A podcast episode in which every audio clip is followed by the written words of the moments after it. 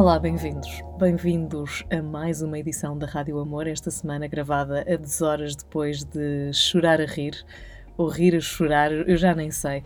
Foi. Tive aqui um, momento de troca de mensagens através do Instagram com a minha parceira de negócio, a Sofia Venâncio, que estava do outro lado.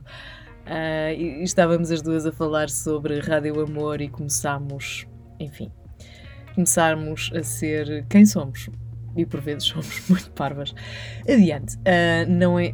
Porquê que isto está a gravar em mono?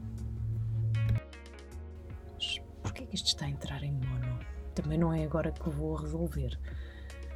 Seguramente não é agora. Continuemos nesta, neste monólogo semanal que me diverte bastante, sabendo que por esta altura alguns já estão do outro lado de orelha levantada. Como assim está a gravar em mono? O que é que ela fez? Hum, onde é que será que ela está a gravar? Que microfone estará a usar? Hum, todos os meus amigos audiotech que eu sei que vocês estão aí e nesta altura devem estar quase, quase a enviar-me uma mensagem de o que é que tu fizeste? Adiante, para quem não é audio expert como muitos dos meus amigos, uh, o som estará mais do que bom. E, e esta semana venho falar-vos de. Olha, nem sei, nem, nem sei por onde começar, porque as semanas têm sido. Eu sei que não sou só eu, eu sei que não estou sozinha, porque as semanas têm passado tão depressa, mas tão depressa, que até a minha filha, do alto da sua pré-adolescência, diz: como assim, mãe? Ainda ontem era domingo, já é quinta-feira outra vez. A semana está a acabar. E esta semana, hoje, sexta-feira, esta semana termina comigo com outro nome. Pessoal, mudei de nome, agora chamo-me Peter. E não, não é nada do politicamente correto, das questões de género e tal, não sei o quê, embora pudesse ser e estaria tudo bem. Mas não é também tem a ver com questões de género, mas tem mais a ver com questões da igualdade de género, porque esta semana decidi ser CEO. Na verdade, já o sou, muito embora seja só um bocadinho ridículo ser CEO da sua própria empresa ou de uma empresa tão pequena que tem dois trabalhadores e meio. Somos uh, três pessoas, ou duas e meia, porque uma está a part-time embora trabalhe tanto como os outros. Adiante. Mas, hum, não, eu não escravizo ninguém, tá? E sou muito justa naquilo que posso pagar. O país é que não. Porque se por um lado nos inunda de impostos, por outro, muito embora as pequenas e médias empresas queiram dar o seu melhor quando chega a hora de efetuar os pagamentos, uh, depois não dá, porque o dinheiro não chega para tudo. E, e, esta semana, na sábado, escrevi sobre isto do meu nome ser Peter, porque há uma razão para isto acontecer. E é uma campanha que esteve a decorrer esta semana, termina hoje, ou talvez termine no domingo, não sei. Um, e é uma campanha que teve início na Holanda. E agora vocês pensam assim: Holanda, questões de desigualdade de género. Pois, eles não ficam mal na fotografia. Nada mal, mas ainda assim tem iniciativas como esta para que mais mulheres cheguem a ser CEO de empresas. Portanto, vejam lá onde nós estamos e quão longe estamos de. Enfim.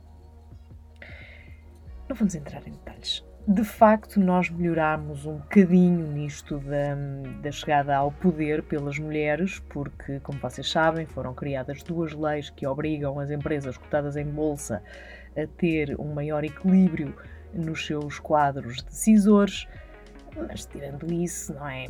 Tirando isso, a gente sabe como é que as coisas funcionam. E, e portanto, esta semana começa assim: o título é O meu nome é Peter. E depois explico tudo o resto. Já vos expliquei, mas vou repetir porque está, está bonito, está bem escrito.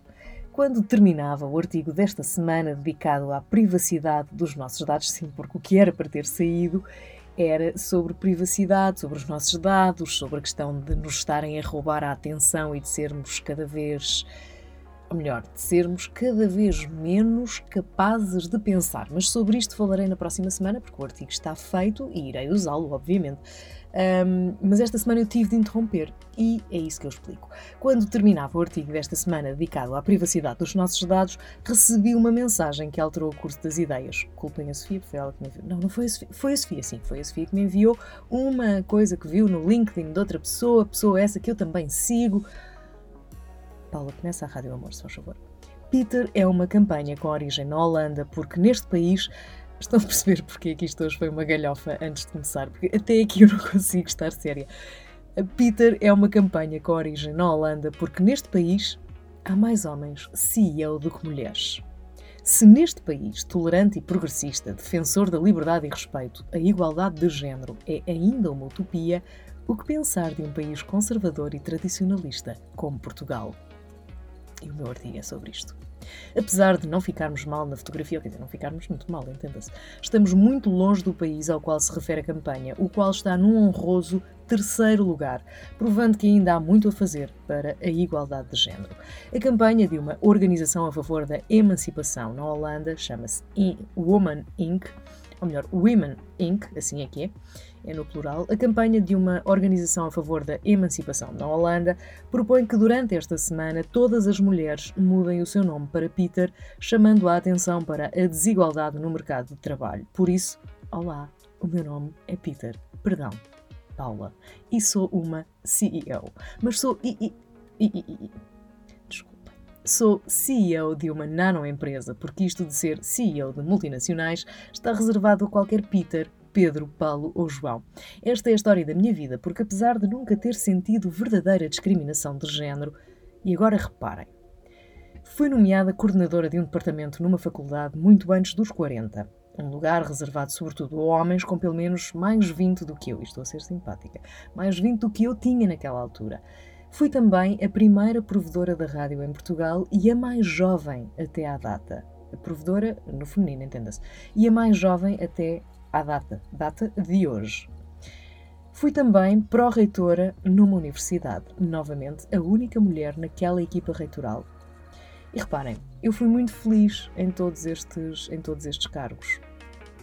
Mas apesar disto, eu posso afirmar que as oportunidades não são exatamente iguais, ou o tratamento é o mesmo. Porquê?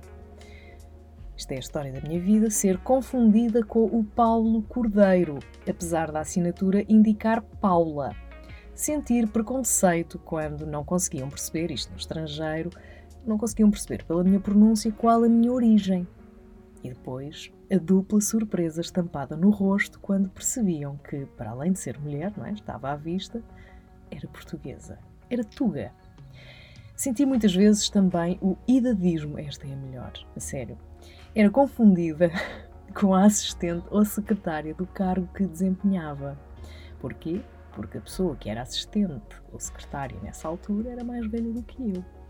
E, e portanto eu senti que muitas vezes também aconteceu, me tratavam como uma espécie de bibelô, alguém que ocupa lugar por ser jovem e mulher. Surpresa nenhuma. Todos sabemos que é uma desvantagem ser mulher, tal como é uma desvantagem não ser homem branco de cabelos e olhos claros, cis e hétero. Todos sabemos e, no entanto, todos vamos pactuando com uma sociedade que nos informa da melhor maneira que pode, menosprezando a diferença. De acordo com o Gender Equality Index de 2020 do Instituto Europeu para a Igualdade de Género, Portugal ocupa o 15º lugar entre os países da União Europeia.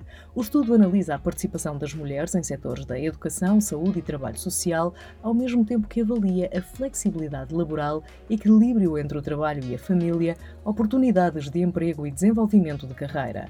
Desde 2018, melhoramos 0,9 pontos, não chega a um ponto, porque conseguimos subir nas áreas de acesso ao poder, a famosa Lei da Paridade e a Lei da Representação Equilibrada.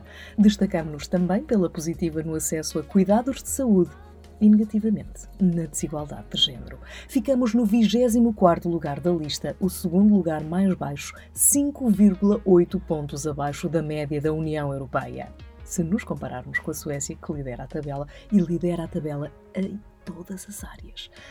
Apetece chorar miúdas, apetece mesmo chorar, especialmente se fizermos parte daquele grupo de mulheres com várias bolas no ar, duas das quais a casa e a família.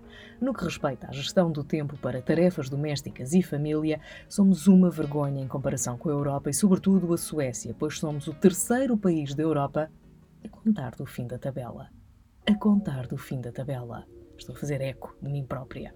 Como conseguem as suecas ter o tempo que nós não temos?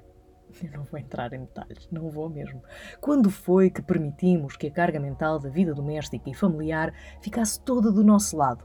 Ok, desculpem, homens, meus amores, aqueles que dividem tarefas em vez de se limitarem a ajudar. Sabem a diferença entre dividir tarefas e eu dou uma ajuda? Nós não precisamos de ajuda, meus amores. Nós precisamos de quem faça. Como foi que a prestação de cuidados ficou do nosso lado e nos foram retiradas as oportunidades que continuam a ser exclusivamente deles? Como foi que nos tornamos nas supermulheres que conseguem trabalhar e ascender a cargos de poder enquanto assumimos uma família e tudo o que isso implica? Quando e como foi que permitimos que nos limitassem quando temos tudo para voar? Precisaremos ser Peter para sempre? Pensem nisto. Beijos e até para a semana.